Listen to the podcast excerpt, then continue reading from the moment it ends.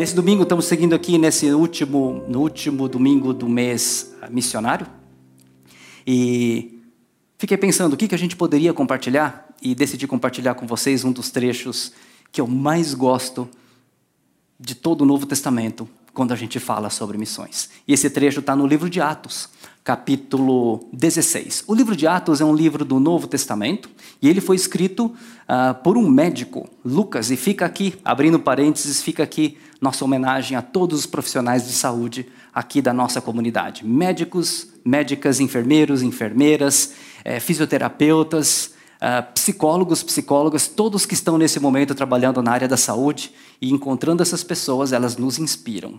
Elas encontraram um propósito, um valor do trabalho delas que é visto de forma tão, tão tangível, tão visível nesses dias. O livro de Atos foi escrito por um médico chamado Lucas. E é interessante que no capítulo 16, que é o trecho nosso chave hoje da nossa mensagem, até o capítulo 16, Lucas vem usando o sujeito nós. Nós navegamos, nós viajamos, nós pregamos, nós oramos, nós, Deus através de nós curou pessoas. Então, até o capítulo 16, Lucas se incluía na descrição. A partir daqui, Lucas vai mudar o verbo. Ele vai sair.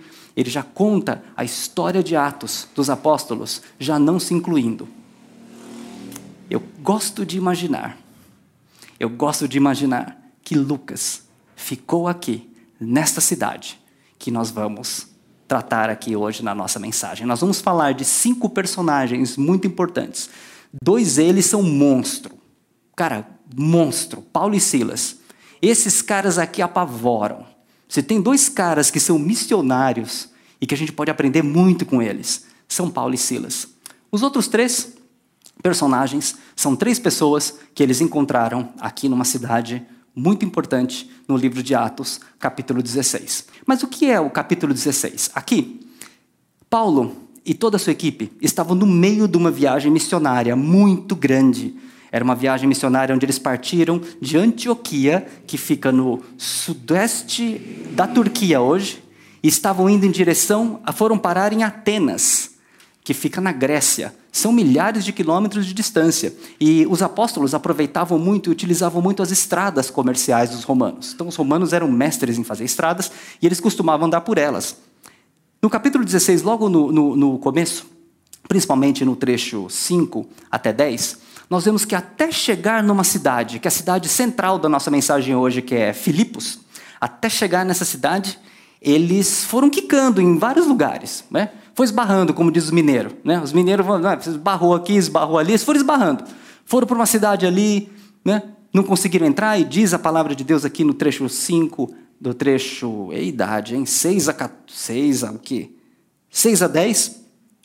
Ele diz que Paulo e toda a equipe foram para uma cidade e o Espírito Santo não permitiu que entrassem lá. Então foram para outra cidade e o Espírito Santo não permitiu que entrassem lá. Os caras foram quicando, foram indo. Não passou na imigração, passaporte vencido, sabe lá o que aconteceu. Eles foram batendo, foi batendo, não foi dando certo, e foram quicando, quicando, até que um dia eles. Paulo recebe uma visão de um homem falando que você deve ir para Macedônia. Queridos e queridas, se você quer encontrar gente doida na sua vida, e se você se acha uma pessoa louca, o mundo de missões foi feito para você. Só tem gente doida no mundo de missão. Só tem gente fora de si. A galera tem umas coisas maravilhosas, eles veem umas coisas assim que, cara, é muito louco. Eu entrei nesse mundo de missões há uns 20 anos atrás né, e nunca saí. Nunca saí. Porque eu vejo no mundo de missões um mundo de empreendedores. E é isso que Paulo e Silas estão fazendo. Eles estão andando levando o evangelho, mas neles não tem muito claro, às vezes, onde eles vão, mas eles vão tentando. Vão tentando. E uma hora, Deus fala, quando você se move, quando você decide dar um passo, Deus fala com você. E aí então eles chegaram numa cidade. E essa cidade é principal para nós hoje. Chegaram na cidade de Filipos. Essa cidade fica na Grécia. E até hoje ela tem exatamente esse nome. Por que, que tem esse nome? Essa cidade é, tem o nome de Filipos porque é em homenagem ao rei Filipe II, que é o pai de Alexandre o Grande. E essa cidade de Filipos, onde Paulo e sua equipe chegaram, era uma cidade muito importante porque ela era economicamente muito poderosa. Ali eles viviam da extração de, um, de ouro, e era um ouro de altíssima qualidade. Não era ouro de 18 quilates, 24 quilates, era um ouro de altíssima qualidade. Uma cidade rica, uma cidade que fica no meio de uma rota comercial. Possivelmente uma cidade muito desenvolvida. Imagine aí uma cidade é, que tenha muitos, muitos recursos. Provavelmente assim era Filipos. Então chegam lá Paulo junto com a sua equipe e um dia no sábado decidem que iam, que precisavam orar em algum lugar. Não havia sinais de uma sinagoga nessa cidade. E no caminho eles encontram, então, talvez perguntando para um aqui, passa no Ipiranga, né? tudo tem no posto Ipiranga, pergunta aqui, pergunta lá. Chegaram. Chegaram no lugar, à beira de um rio, onde havia um grupo de mulheres orando. E lá eles se juntaram a elas. E aqui aparece a primeira personagem é, do nosso, das três personagens que nós vamos estudar aqui, que é Lídia. Lídia que era uma vendedora de tecido de púrpura, no versículo 14, da cidade de Tiatira. Veja, no Oriente Médio até hoje é assim. Quando você fala o seu nome, de onde você vem, diz muita coisa sobre você. Você fala o seu nome, de onde você vem, nós podemos saber se você é cristão, se você é muçulmano, se você é cristão maronita, se você é cristão ortodoxo, tudo pelo seu nome, de onde você veio. Até hoje é assim. Aqui no Ocidente não é assim. Pensou, Marcele? Sou Carlos Nomoto de Lins. Tem nada a ver, não diz nada isso. É, Giovanni de Ribeirão Preto. Diz nada, Giovanni. Mesma coisa que você falar meu nome é Giovanni. Né? Aqui não. Neste momento, você dizer de onde você vem era muito importante. Quando você lê a Bíblia e você vê esse tipo de, de, de situação, lembre-se que de onde você vem diz muito sobre você. Lídia era uma mulher, uma empresária muito bem sucedida. E ela vem de uma região, como se fosse um estado, que tinha o nome dela, o estado de Lídia, e de uma cidade que se chamava Tiatira. Tiatira é uma cidade onde desenvolveram uma startup, desenvolveu uma técnica de produzir púrpura, que era um corante, base para diversas cores. Antes, é, esse, esse corante era produzido através de moluscos. Nessa cidade, alguma startup desenvolveu uma tecnologia que passaram a desenvolver púrpura a partir da raiz de uma planta, o que permitia que os custos diminuíssem e a produtividade aumentasse. Também era uma cidade muito importante. Essa era Lídia. Quanta coisa a gente pode descobrir só através do nome e o sobrenome de uma pessoa. E Lídia, então, convida, depois de ouvir a palavra de Deus, Paulo prega sobre a mensagem de Jesus Cristo. E ela decide, então, eu quero entregar a minha vida para esse Jesus. E então, Lídia convida esses homens, toda a equipe de Paulo, para hospedarem-se na casa dela. Essa é outra característica interessante que podemos ver aqui em Lídia. Possivelmente, era muito pouco comum naquela época uma mulher convidar é, homens para ficarem hospedados em sua casa. Geralmente quem fazia isso é, era o marido, é, era o pai daquela família. Mas não, ela toma essa atitude. O que nos leva a uma possibilidade de que ela podia ser solteira, ela podia ser divorciada, viúva, mas ela era é, a chefe daquele da sua própria casa. Possivelmente uma casa é, que poderia acomodar muita gente, porque era uma empresária, possivelmente muito bem sucedida. Paulo e sua equipe continuam andando, e nós vamos conhecer a segunda personagem, que é uma jovem escrava que fazia parte possivelmente de um esquema de corrupção. Essa jovem, além de escrava, explorada socialmente, ela estava endemoniada. E quando os apóstolos andavam pela cidade de Filipos, imagina, como se você estivesse andando numa grande cidade, cheio de, cheio de construções, cheio de gente. Essa mulher andava ao lado do, de Paulo e a sua equipe, né, dizendo, é, gritando a eles o seguinte: Estes homens são servos do Deus Altíssimo. Eles anunciam o caminho da salvação. Olha que esquisito, né? Uma pessoa endemoniada falando coisas como essas. Esses homens são servos do Deus Altíssimo e eles falam sobre o caminho da salvação. Isso era uma coisa muito esquisita. Naquela região onde eles estavam, havia muitos deuses, muitos deuses. E de repente uma pessoa do nada começar a falar que existe um Deus que está acima de todos esses é uma coisa bastante estranha, muito estranha. E então Paulo um dia, e todo dia, eles saíam da casa de Lídia, ia para algum lugar, essa mulher vinha, explorada pelos homens da sociedade, porque ganhavam dinheiro com essa mulher, e explorada pelo diabo, que através da vida dela fazia adivinhações. Você ia lá e ela falava alguma coisa sobre a tua vida, sobre o teu futuro, e ela ganhava, diz a Bíblia, muito dinheiro com isso. E então, Paulo, cansado daquilo todos os dias, vira para a menina, na verdade, para os espíritos imundos que estavam dentro da menina, e diz assim: sai agora esses espíritos dessa pessoa. Então o que aconteceu? Esta jovem, escrava, explorada, perturbada pelo diabo, parou de fazer previsões, parou de adivinhar coisas. E o que aconteceu imediatamente? Os homens e toda a cadeia que explorava esta jovem deixaram de ganhar dinheiro. E então aconteceu um dos episódios que nós não vamos ler aqui em detalhes, mas é um episódio maravilhoso, que muitos de vocês conhecem. Paulo e Silas foram presos. E dentro da prisão, nós vamos encontrar o terceiro personagem, que é o carcereiro. Então, falamos de uma mulher, uma comerciante, uma empresária muito bem sucedida. Vamos por extremo oposto, uma jovem, escrava e perturbada pelo diabo.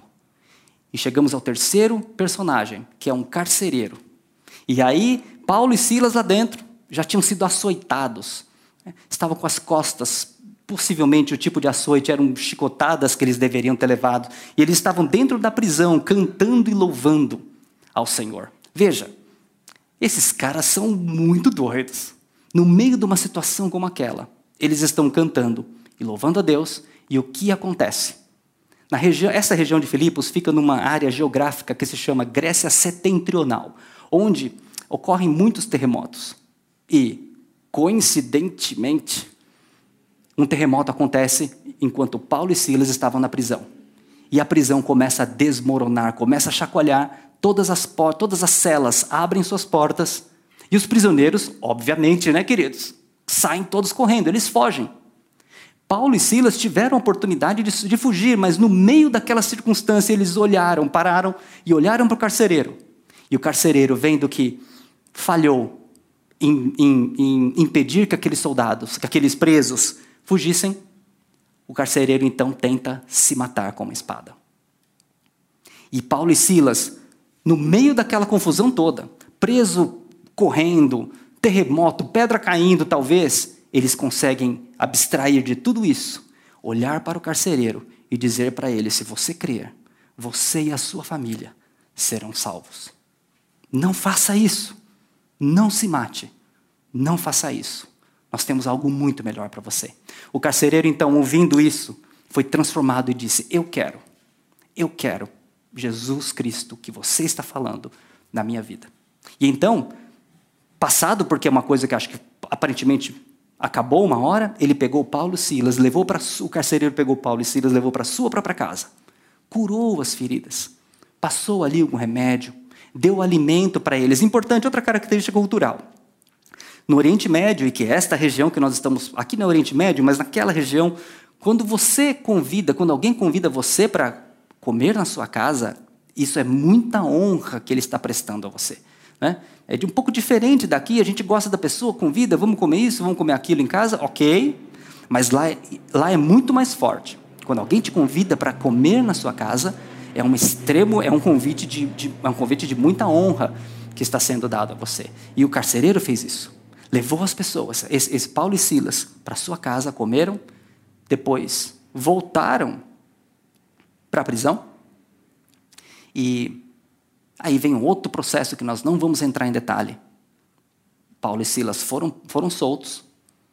E no final, aqui no versículo 40, que é um dos versículos que para mim é um dos mais lindos.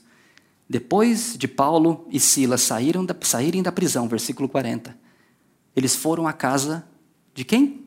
De Lídia, daquela empresária bem-sucedida que haviam encontrado tempos atrás, onde se encontraram com os irmãos. Ou seja, Lídia já tinha aberto a sua casa para outros irmãos em Cristo. E os encorajaram. E então partiram. Irmãos e irmãs da comunidade batista, eu fico imaginando a gente recebendo em nossa casa Paulo e Silas. Fico imaginando que talvez aqui não há descrições.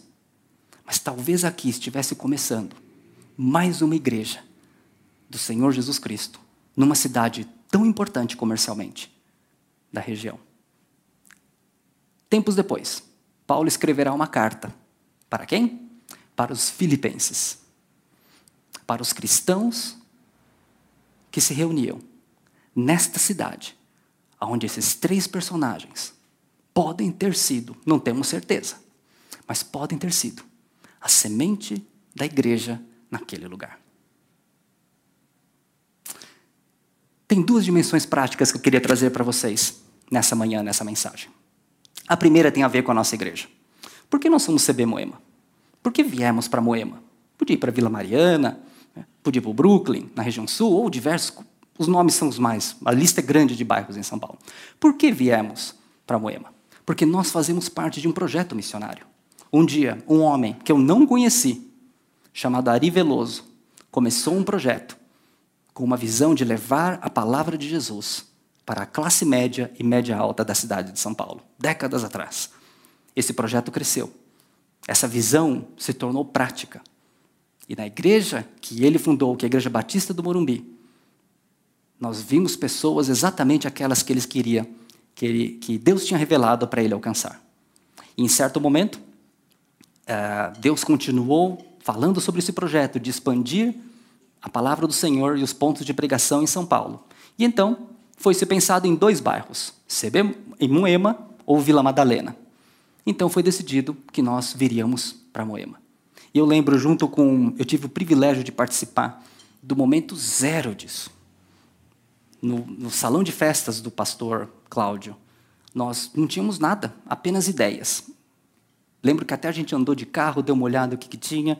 É, era isso, assim começava a nossa igreja hoje, que tem 10 anos. Moema é um bairro que tem cerca de 65 mil habitantes. Tente imaginar. Se 1%, apenas 1% deste, deste contingente de pessoas, 1% de 65 mil pessoas, 600 pessoas, entregassem a sua vida a único que pode trazer imortalidade, que é Jesus Cristo. Moema é um dos bairros com maior IDH. IDH é um indicador global que mede renda, tempo na escola, educação uh, e saúde, qualidade de vida, bem-estar. Moema está entre os bairros com, os maior, com maior nível de IDH na cidade de São Paulo. E Moema também é um dos bairros onde há o maior índice de suicídio. Há uma pesquisa que você pode encontrar dando um Google. Quanto maior o IDH, ou seja, quanto melhor a qualidade de vida, educação e renda dos bairros de São Paulo, maiores são os índices de suicídio. Foi por isso que nós decidimos vir e estabelecer aqui no bairro de Moema. Agora está tudo fechado. Mas em breve, nós vamos guardar nossas forças, vamos nos planejar e estruturar. Porque quando abrir, quando a pandemia estiver sob controle, nós vamos sair e vamos encontrar esses três tipos de pessoas aqui nesse bairro. Nós vamos encontrar Lídias aqui nesse bairro. Nós vamos encontrar pessoas que estão dominadas, perturbadas pelo diabo. Durante essa pandemia, isso ficou ainda mais intenso em algumas situações. E nós vamos encontrar pessoas como carcereiro, com um terremoto na sua vida, e que não consegue encontrar outra solução além do suicídio, além de tirar a sua própria vida. É por isso que nós estamos nesse bairro. É por isso que se chama CB Moema. Não significa que você mora em outro bairro e isso não possa acontecer. E aqui eu quero trazer para vocês algumas aplicações além da igreja para a sua vida. Você conhece pessoas como Lídia. Você conhece empresários, empresárias e comerciantes. E chegou a hora de você falar de Jesus Cristo para estas pessoas. Vocês sabem que eu tenho um, um, junto com outro irmão em Cristo, nós conduzimos um grupo de estudo bíblico para pessoas que não têm familiaridade com a Bíblia, que nunca estudaram a Bíblia a fundo e que uma grande maioria não frequenta nenhuma comunidade cristã. Antes da pandemia, nós estávamos cerca de 30, 40 pessoas, mais ou menos, a cada encontro, que era um encontro presencial mensal. E já estávamos aí há cerca de oito anos, coisa assim conduzindo esse grupo, que tem empresários, empresárias, pessoas do alto escalão do governo. Durante a pandemia, quando começou a pandemia no ano passado, E teve lockdown, primeiro lockdown, eu e esse irmão falando, cara, o que, que a gente vai fazer?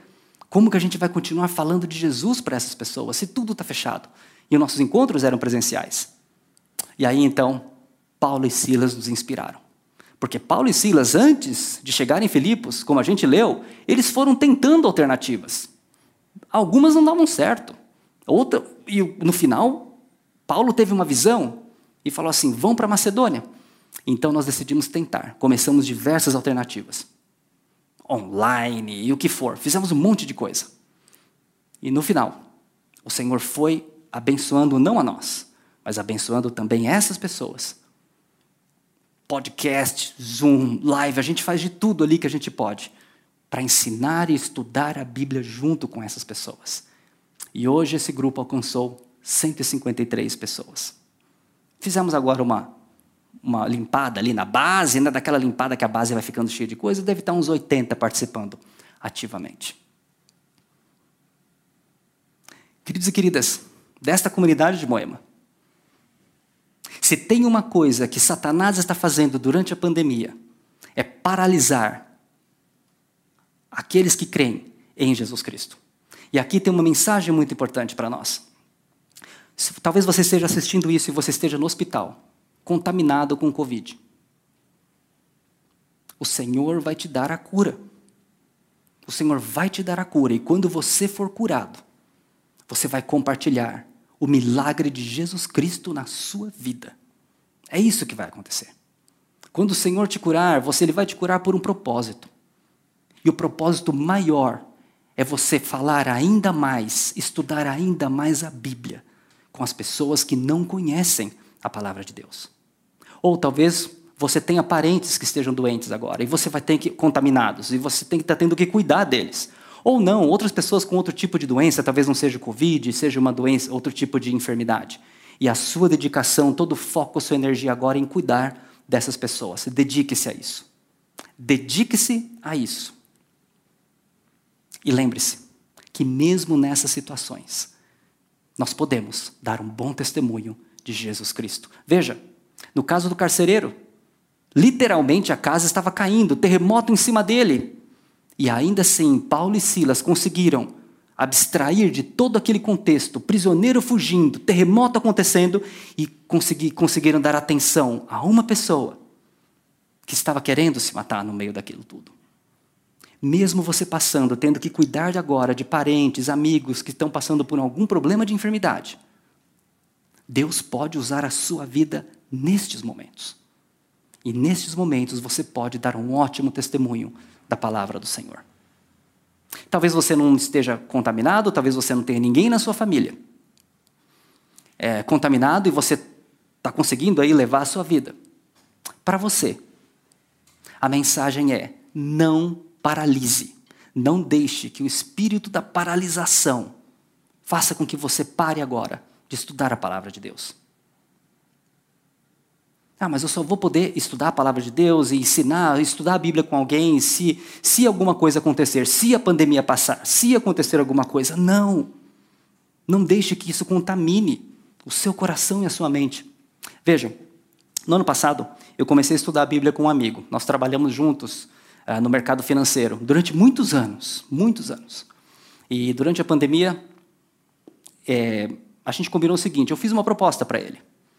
Eu falei, olha, ele é um profissional de marketing e falei, olha, que tal se nós estudássemos a Bíblia quatro vezes só, combinasse quatro dias para estudarmos a Bíblia juntos. E ele topou, falou, tá bom, vamos estudar a Bíblia quatro, quatro dias, uma vez por semana, e depois a gente não, não, não, não se, se gente não quiser continuar, não continuamos mais. Estudamos a Bíblia quatro dias, juntos. Passaram os quatro dias, eu simplesmente não fiz mais contato com ele. Falei, deixa ver se, deixe ele querer. Eu não posso interferir nisso, ficar pondo pressão nele. Pois ele me manda uma mensagem falando assim, Nomoto, podemos agendar mais quatro? Falei, claro, agendamos mais quatro. E eu também não falei nada para ele.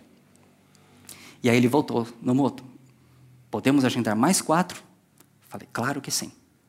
E nós já estamos estudando a Bíblia há quase um ano juntos, semanalmente. Tem semana que dá, semana que não dá, porque é uma correria, mas na média, quatro vezes por mês, nós estudamos a Bíblia juntos.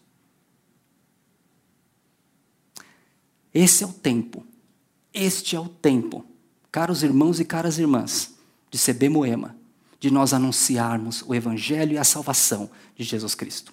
Você vai pegar o seu telefone, pegue o nome de uma pessoa. Não vale gente que você já sabe que tem a vida com Cristo. Escolha uma pessoa. Uma pessoa que você sabe que não tem intimidade com a palavra de Deus. Proponha a ela estudar a Bíblia juntos. As pessoas estão sedentas. As pessoas estão na mesma situação que esses três personagens que nós temos aqui, estão desesperadas. Tem uma denominação religiosa que alguns falam que é uma tem umas heresias, algumas coisinhas esquisitas. Ok, ok, isso é um outro assunto. Mas esta, esta organização está ligando para a casa das pessoas e perguntando o seguinte: posso ler um trecho da Bíblia para você? Para pessoas desconhecidas, eles nem sabem quem são essas pessoas. E eu soube disso através de um amigo que falou no monte, tem uma pessoa me ligando aqui em casa, ela uma vez por semana ela fala, eu vou ler a Bíblia com você. Só faz isso. E esse amigo meu, que não tem intimidade com a palavra de Deus, todas as vezes ele fala, eu gosto muito quando ela me liga, porque eu estou precisando disso. Caros e caras da comunidade Batista de Moema, esta é a hora de nós anunciarmos a palavra do Senhor Jesus Cristo. Essa é a hora de você se revestir do poder do Espírito Santo na sua vida. Você contar com a unção do Espírito Santo na sua vida e pedir que o Senhor blinde o seu coração, blinde a sua mente, que Ele derrame uma camada de tefal em você. E não deixe que essas notícias, essas informações todas que estão chegando, elas vão bater em você, vai ter um impacto, mas aquilo não vai grudar em você. Uma hora nós precisamos sair desse estado de paralisação no nível individual da fé cristã e compartilharmos e ensinarmos a palavra de Deus para as pessoas que precisam. Você não precisa ser um teólogo ou uma teóloga sofisticada para isso. Pegue o livro, pegue os evangelhos, combine com seu amigo ou sua amiga. Eu quero estudar quatro histórias de Jesus com você, quatro parábolas. Pega lá a parábola da semente, a parábola do, do, do jovem rico, o jovem rico não é parábola, essa parábola da semente, pega aí outras parábolas que tem aí, estude quatro. Ou estude quatro salmos com essa pessoa.